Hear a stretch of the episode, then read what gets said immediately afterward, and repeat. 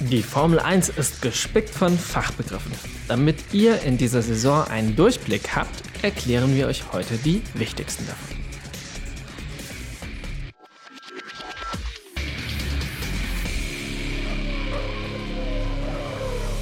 Hallo und herzlich willkommen zur dritten Folge des Formel 1 Trackcast in dieser Saison. Und heute beschäftigen wir uns mal nicht mit dem nächsten Rennen, sondern mit was längerfristigen. Und zwar für alle, die neu einsteigen. Nicht wahr, Philipp? Genau, heute lernen wir die Formel 1 von der Pike auf kennen. Ich meine, manche lernen in der Schule das Alphabet. Ähm, ja, wir präsentieren euch heute auch ein Alphabet, allerdings eines, das ihr in keiner Schule lernen könnt, nämlich das Formel 1 ABC. Genau, und wir fangen einfach mit A wie Abtrieb an, Abtrieb oder auch Anpressdruck. Um das zu erklären, denken wir mal daran, wie ein Auto sehr schnell in eine Kurve fährt. Es muss abbremsen, denn ansonsten drückt die Fliehkraft das Auto nach außen und von der Straße. Neben dem Abbremsen gibt es aber noch eine weitere Möglichkeit, das Auto auf der Straße zu halten. Und das ist der Anpressdruck oder eben jetzt der Abtrieb. Das ist sozusagen das Gegenteil zum Auftrieb. Formel 1 Autos erzeugen das durch Flügel, also die Front- oder Heckflügel. Anders als zum Beispiel beim Flugzeug drücken die Flügel das Auto nicht nach oben, sondern eben nach unten. Wenn ein Formel-1-Auto schnell in die Kurve fährt, dann drückt die Luft auf die Flügel und damit das Auto nach unten und es fliegt in der Kurve nicht nach außen. Außerdem kann das Auto mehr Kraft auf den Boden bringen, da ja auch die Reifen stärker auf den Boden gepresst werden. Es gibt aber auch noch andere Teile, die den Abtrieb von Formel-1-Autos erzeugen. Aber dazu gleich mehr. Genau, es gibt nämlich auch einen Fachbegriff für diese Flügel und den nennt man nämlich Bargeboards. Die liegen nämlich am Übergang von der Nase zum Cockpit, also im Bereich der Vorderradaufhängung, um halt eben den Luftstrom in die gewünschten Bahnen zu leiten. Und natürlich, wie David eben schon erklärt haben, sollen eben diese Bartsports bzw. Flügel für mehr Abtrieb sorgen. Dieser wird jedoch nicht direkt am Bauteil erzeugt, sondern dadurch, dass die dahinter befindlichen Teile besser angeströmt werden. Heute dienen sie vor allen Dingen als Vortex-Generatoren, was man im Deutschen ja so mit Wirbelerzeuger eigentlich übersetzen kann. Also die verwirbelte Luft oder auch Dirty Air soll halt eben zum Diffusor geleitet werden und daraus neue Energie gewinnen. Die ersten Bartsports wurden übrigens in den frühen 1990er Jahren eingeführt. Genauer gesagt 1993 konnte man am Benetton B 193 die neuartige Konstruktion zum ersten Mal bewundern. In den folgenden Jahren sind dann auch die anderen Teams nachgezogen und 1999 wäre Mika Häkkinen sogar fast vorzeitig Weltmeister geworden wegen eines illegalen Bartsports von Ferrari.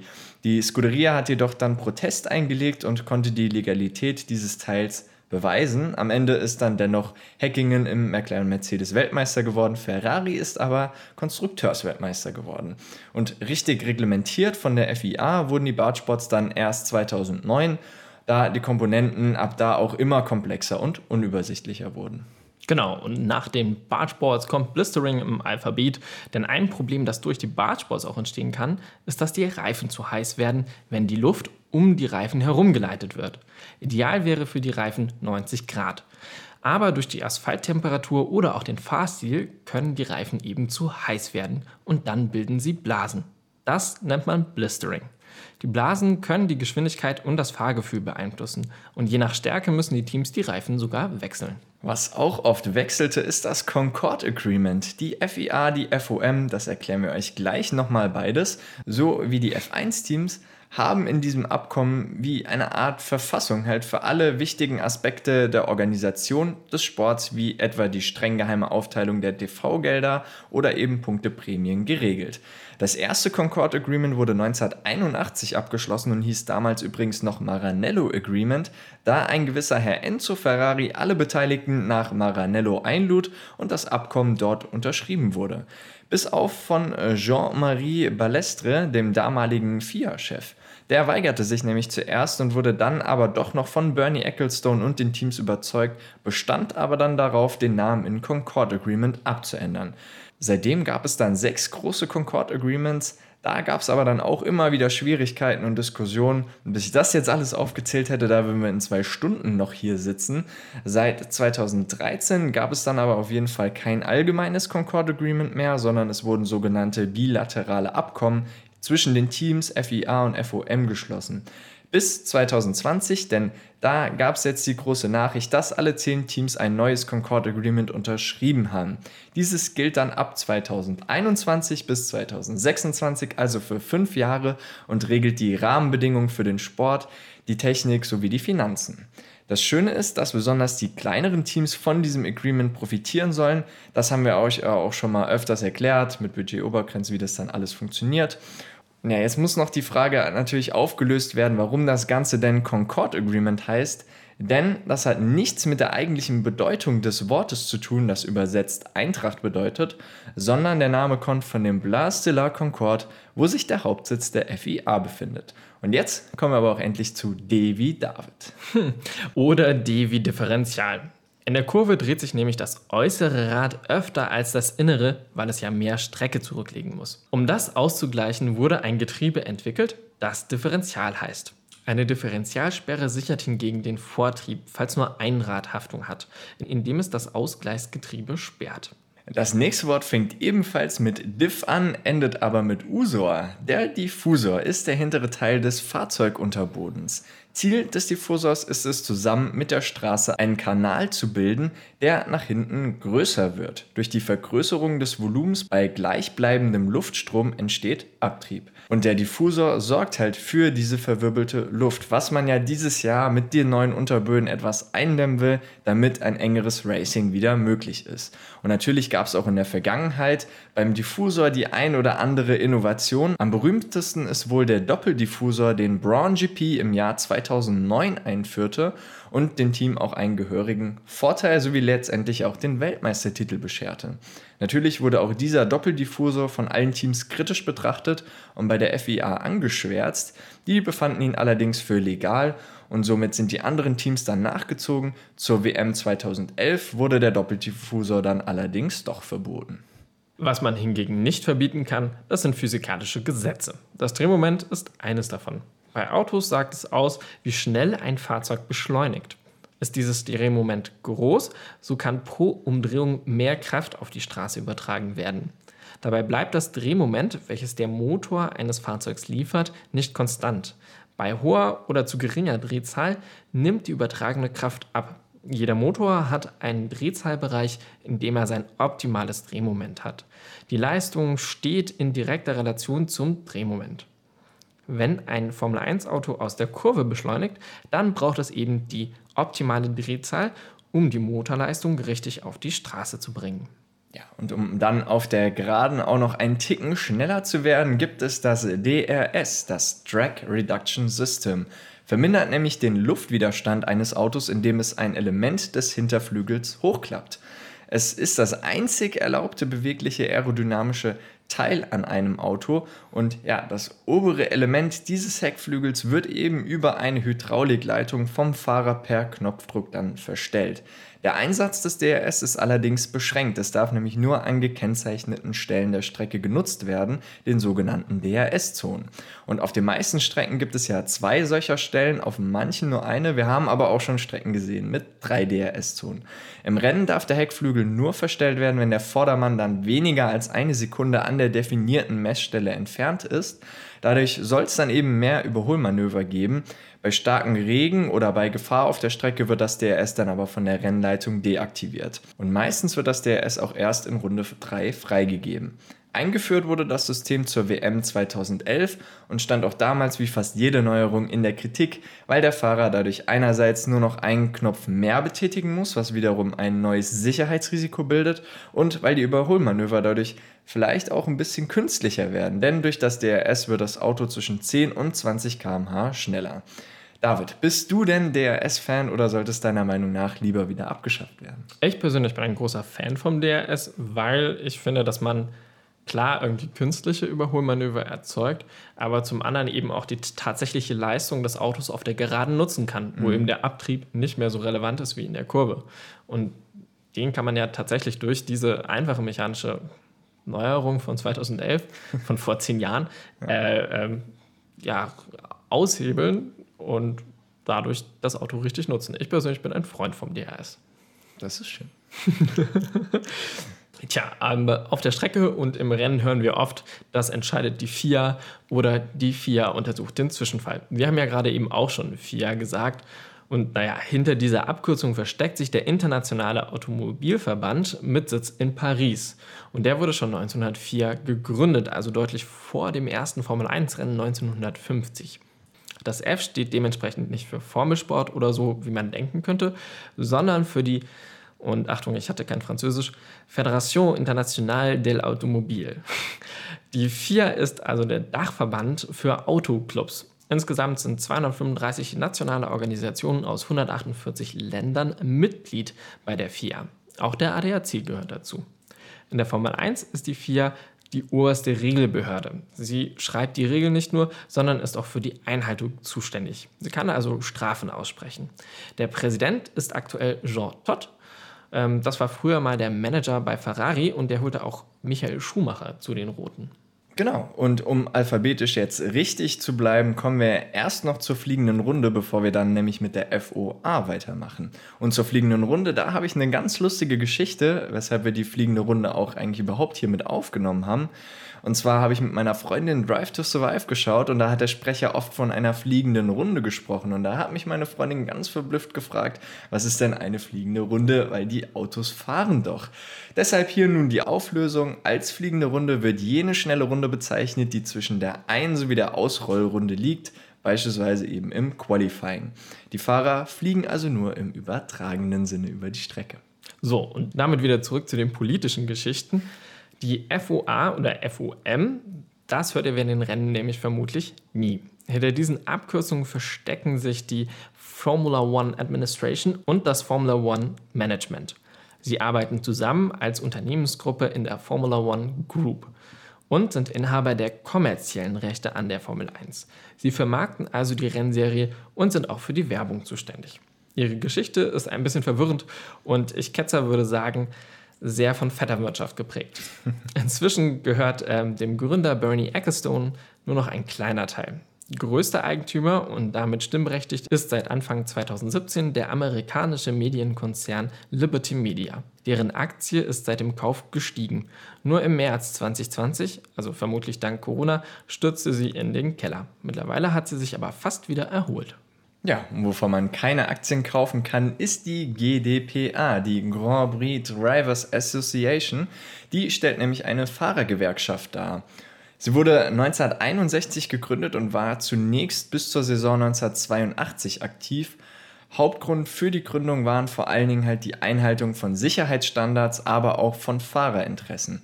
Nach dem großen Preis von San Marino 1994 wurde sie dann wieder ins Leben gerufen. Anlass dafür waren natürlich allen voran die Unfälle von Ayrton Senna und Roland Ratzenberger. Die Mitgliedschaft in der GdPA ist zwar freiwillig, allerdings gehört es eigentlich zum guten Ton, dort auch als Fahrer Mitglied zu sein. Im Vorstand sitzen immer drei Personen, von denen einer als Präsident von den Rennfahrern gewählt wird. Und seit 2014 ist das der Alexander Wurz, der bis vor kurzem noch von Sebastian Vettel und Romain Grosjean unterstützt wurde. Ab dieser Saison wird Grosjean allerdings von George Russell ersetzt. Grosjean sieht man auch nicht mehr im Grid. Und das ist unser nächstes Wort. Und eigentlich ist es nur ein anderes Wort für Startaufstellung. Ja, das war kurz und knapp. Machen wir also weiter mit Harvey Halo. Hierbei handelt es sich um einen 2018 eingeführten Sicherheitsbügel. Das Titangestell bildet einen Kreis um den Fahrer herum, weshalb er einem Heiligenschein im Englischen Halo gleicht. Das Halo-System soll den Fahrer zusätzlich schützen und er ist ein Einheitsbauteil, das die Teams verpflichten, auf ihre Autos bauen zu müssen. Alternative dazu wäre noch der Aeroscreen oder das Shield. Die sind aber bisher nicht zum Einsatz gekommen. Und Grund für die Einführung des Halo-Systems war der tragische und bislang letzte Tod in der Formel 1 von Jules Bianchi.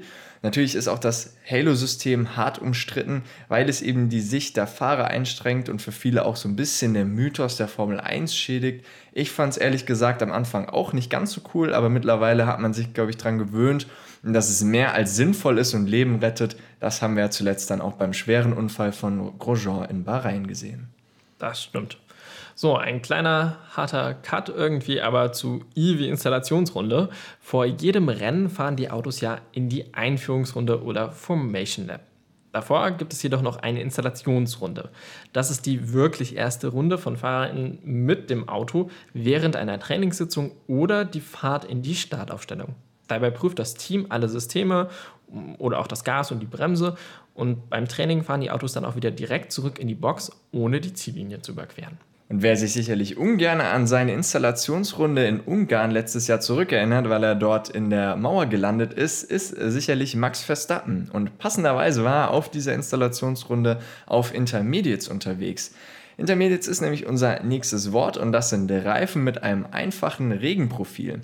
Einsatzgebiet der Intermediates sind vor allen Dingen abtrocknende Strecken oder eben Wetterbedingungen mit geringen Regenfällen. Im Vergleich zu den Full Wets, also den richtigen Regenreifen, haben sie nicht so starke Einfurchungen im Reifenprofil und bei 300 km/h können die Inters ca. 30 Liter pro Sekunde von der Strecke verdrängen, bei den Full Wets sind es bis zu 60 Liter.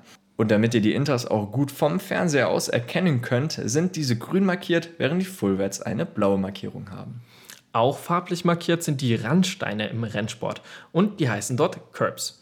Eigentlich gehören sie nicht mehr zur Strecke und an manchen Stellen hagelt es auch Strafen, wenn die Fahrer sie mit allen vier Reifen überqueren. Aber manchmal nutzen sie sie trotzdem, damit sie durch den erweiterten Platz schneller durch die Kurve kommen. Die Curbs trennen die Strecke außerdem von den umliegenden Kiesbetten, Rasenflächen oder Asphaltzonen. Das hat auch Sicherheitsgründe. Würden die Formel 1 Autos direkt auf das Kiesbett kommen, könnten sie damit Steine hochschleudern.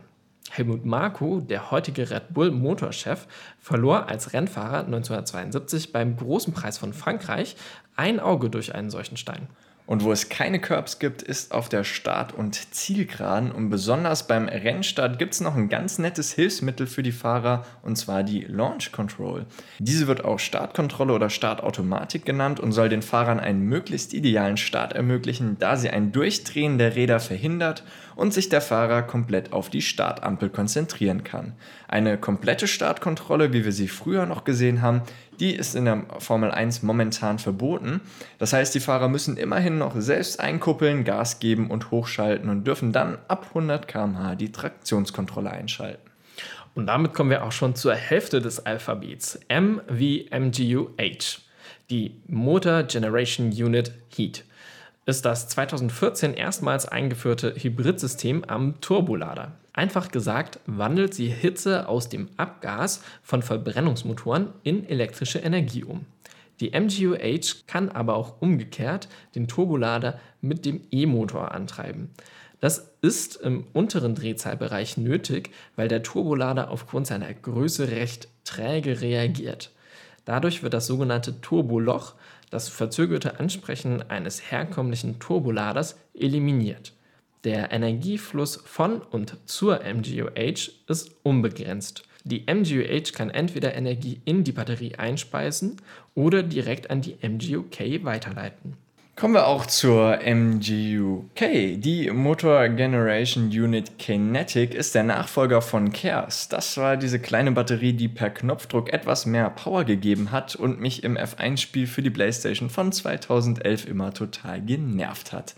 Kommen wir aber jetzt wirklich zur MGUK. Diese ist nämlich mit der Kurbelwelle verbunden und kann kinetische Energie in elektrische Energie umwandeln und umgekehrt. Das heißt, beim Bremsvorgang werden die Hinterräder nicht nur von den Bremsscheiben verlangsamt, sondern auch von der MGUK. Das erzeugt, wie gesagt, Wärme, die dann in Energie umgewandelt wird. Maximal darf die MGUK pro Runde 2 Megajoule in die Batterie einspeisen. Das nennt man dann Rekupieren und maximal 4 Megajoule dürfen dann pro Runde aus der Batterie gezogen werden, um damit die Kurbelwelle zusätzlich anzutreiben. Dabei darf sie maximal 120 Kilowatt, also 163 PS, zusätzlich auf die Kurbelwelle stemmen. Und so wird dann auch das Monocoque beschleunigt. Das bezeichnet quasi den Rahmen des Cockpits bei Formel 1 Autos. Mono, weil es nur einen Sitzplatz gibt. Das Monocoque wird heute vorwiegend aus Kohlefaser hergestellt und ist ziemlich stabil. Eigentlich könnte man das Monocoque quasi ja auch schon als Zuhause der Fahrer beschreiben. Da dieses allerdings nur sehr beschränkt ist, gibt es natürlich auch noch das Motorhome. Dieses ist ein überdimensioniertes Wohnmobil, in welchem sich die Fahrer und Teamverantwortlichen an der Rennstrecke entspannen, trainieren, Pressetermine abhalten können, Gäste empfangen können oder Strategiebesprechungen durchführen können und halt eben auch letztendlich mit Nahrung versorgen. Anfang 2020 wurden wegen der Corona-Pandemie auf Container umgestellt. Diese waren dann aber tatsächlich von der Miete her ähm, etwas zu teuer, weshalb man dann abspar wieder mit den klassischen Motorhomes unterwegs war. Der Aufbau eines Motorhomes dauert circa 36 Stunden und jeder, der ein bisschen rechnen kann, merkt, dass das besonders an aufeinanderfolgenden Rennwochenenden sehr knapp werden kann, denn die Baueinheiten müssen ja auch noch mit dem LKWs von der einen zur anderen Strecke transportiert werden. Das ist auf jeden Fall eine meisterhafte Logistikleistung. Das stimmt. Und in der Formel 1 geht es ja nicht nur um Logistik, sondern auch viel um Sicherheit. Und da ist Nomex besonders wichtig. Nomex heißt die feuerfeste Kleidung der Firma DuPont. In der Formel 1 sind Unterwäsche, Kapuzen, Strümpfe, Overalls, Handschuhe und Schuhe aus Nomex. Der Overall muss in einem 700 Grad heißen Benzinfeuer zumindest 12 Sekunden Schutz bieten. Auch hier ist, äh, sei an den Unfall von Grosjean erinnert. Ja, da können wir auf jeden Fall froh sein, dass er die Kleidung hatte und ihm nichts Schlimmeres passiert ist. Machen wir weiter mit der Outlap. Vorhin habe ich euch auch schon mal die fliegende Runde erklärt. Allerdings kann diese ja nicht direkt aus der Box gestartet werden. Deshalb gibt es die sogenannte Outlap. Das heißt die Runde, bei der man aus der Box rausfährt und sich auf seine fliegende Runde vorbereitet, indem man beispielsweise die Reifen gut aufwärmt oder in dem Fall auch schont. Und da eine fliegende Runde auch nicht in der Box enden sollte und man normalerweise ja nochmal die Ziellinie überquert, heißt die Runde, die man danach noch fahren muss, In-Lap, da man dort dann wieder in die Box zurückfährt und versucht, das Auto so wenig es geht zu belasten. Genau. Und nachdem das Auto abgestellt wurde, gehen die Teams in den Paddock. Das ist ein anderes Wort für Fahrerlager. Das ist der Bereich hinter der Boxengasse, in welchem sich die Trucks und eben beschriebenen Motorhomes der Teams befinden. Normalerweise kommen Fans nicht dorthin und aktuell erst recht nicht. Wo die Fans ebenfalls keinen Zutritt haben, ist der Parc Fermé oder aus dem Französischen übersetzt der geschlossene Park. Dabei handelt es sich um einen räumlich abgegrenzten Bereich, in dem die Wettbewerbsfahrzeuge strengstens von der FIA überwacht werden. Denn unter Parc Fermé-Bedingungen sind keine Veränderungen an dem Autos gestattet. In der Formel 1 wird die Boxengasse als Parc Fermé genutzt. Seit 2015 müssen die Autos vor dem dritten freien Training dann auch auf das Rennen schon abgestimmt sein und es darf nichts mehr geändert werden. Muss aufgrund eines Defekts beispielsweise dann doch mal der Motor ausgetauscht werden, bekommt das Team eine Startplatzstrafe oder muss sogar aus der Pitlane starten. Und mit der Pitlane ist die Boxengasse gemeint. Hier müssen die Autos langsam fahren, und zwar aus Sicherheitsgründen. Diese Geschwindigkeitsbegrenzung im Rennen gibt es allerdings erst seit 1994. Da war das rechte Vorderrad eines Minardis nicht richtig fest, sprang während der Fahrt aus der Boxengasse ab und verletzte vier Mechaniker. Außerdem müssen die Crews erst seitdem während dem Rennen in der Garage bleiben und dürfen nur zum Boxenstopp hinaus. Da sich in der Formel 1 ja ständig etwas ändert, sind seit 2014 auch die Motoren äußerst kompliziert. Seither gibt es nämlich nicht nur den herkömmlichen Verbrennungsmotor, sondern eine ganze Eintriebseinheit. Diese besteht dann zusätzlich zum Verbrennungsmotor, der ab 2014 leider ja nur noch 6 Zylinder und nicht mehr 8 Zylinder hat, auch noch aus Turbolader, MGUH, MGUK, Batterie und Steuergeräten. Alles zusammen ist dann die Power Unit. Und durch die Power Units sind die Autos ja so schnell. Deswegen drückt es die Autos in der Kurve nach außen und dieses nach außen drücken, das nennt man auch Querbeschleunigung. Und damit man überhaupt eine Kurve fahren kann, braucht man eine Radaufhängung. Die sollte zumindest jeder, jede von euch kennen, die ein Auto besitzen. Denn ganz einfach gesagt verbindet die Radaufhängung eure Räder mit dem Auto. Dabei erfüllt sie ganz zwei wichtige Aufgaben, nämlich Fahrwerk und Fahrverhalten. Das Fahrwerk ist dafür verantwortlich, wie das Fahrzeug auf Veränderungen in der Straßenoberfläche reagiert, wie es mit Unebenheiten, Bodenwellen, Curbs, Schlaglöchern oder Veränderungen an der Straßenwölbung und ähnlichem umgeht. Die Aufhängung stellt dabei sicher, dass das Auto mit unebenen Oberflächen klarkommt. Sie leitet die Energie ab, die bei der Fahrt über Unebenheiten erzeugt wird und stellt sicher, dass die Haftung korrekt auf die vier Räder verteilt wird. Das Fahrverhalten bezieht sich derweil auf eine andere Rolle der Aufhängung. Hier geht es um die Fahrzeugdynamik und wie das Auto auf die Lenkbewegungen des Fahrers reagiert. Zum Beispiel wie die Reaktion beim Bremsen oder bei einer Richtungsänderung ausfällt. Bei einem Straßenwagen sollte diesen beiden Komponenten natürlich für ein größtmöglichen Komfort sorgen. Beim F1-Boliden steht der Komfort natürlich eher weniger im Vordergrund. Der wohl größte Unterschied zwischen der Radaufhängung beim Straßenwagen im Vergleich mit dem eines F1-Boliden ist aber die Aerodynamik. Falls ihr das noch nicht gemerkt haben solltet, ist die Aerodynamik das A und O eines erfolgreichen F1-Renners und da spielt natürlich auch die Radaufhängung eine große Rolle. Diese bestimmt nämlich auch den Abstand des Wagens zum Boden, der natürlich wiederum den Abtrieb bestimmt. Und da man in der Formel 1 nicht die ganze Zeit geradeaus fährt, gibt es unterschiedlichen Abtrieb je nach Geschwindigkeit und Steigung der Strecke. Und damit dieser Unterschied nicht zu groß wird und auch immer der beste Abtrieb erzeugt werden kann, braucht man eine gute Plattformkontrolle. So wird diese Fähigkeit in Fachkreisen genannt und bildet natürlich den großen Unterschied zum Straßenfahrzeug, das normalerweise nicht auf einem perfekten Abtrieb getrimmt ist. Das stimmt. Besonders in Schikanen hilft die Radaufhängung den Formel 1 Autos schnell durchzukommen. Schikanen werden im Streckenbau aber eigentlich verwendet, um die Fahrer auf einer geraden Strecke zu zwingen, ihre Geschwindigkeit zu verringern. Schikanen sind kurze S-Kurven. Und zum Beispiel gab es in Imola bei der Eröffnung 1953 keine Schikanen. Sie wurden erst 1994, als Roland Ratzenberger und Ayrton Senna an einem Wochenende verunglückten, hinzugefügt, um die Strecke dann langsamer und sicherer zu machen. Wo man vermutlich auch durch Schikanen durchfährt, ist beim Shakedown. So nennt man die erste Fahrt mit einem neuen Boliden, um dessen Funktionstüchtigkeit zu testen. Also man kann auch einfach sagen, es handelt sich um die Jungfernfahrt. Im Reglement sind die Möglichkeiten für den Shakedown aber stark eingegrenzt, denn jedes Team darf an maximal zwei sogenannten Filmtagen das Auto außerhalb der offiziellen Tests bewegen.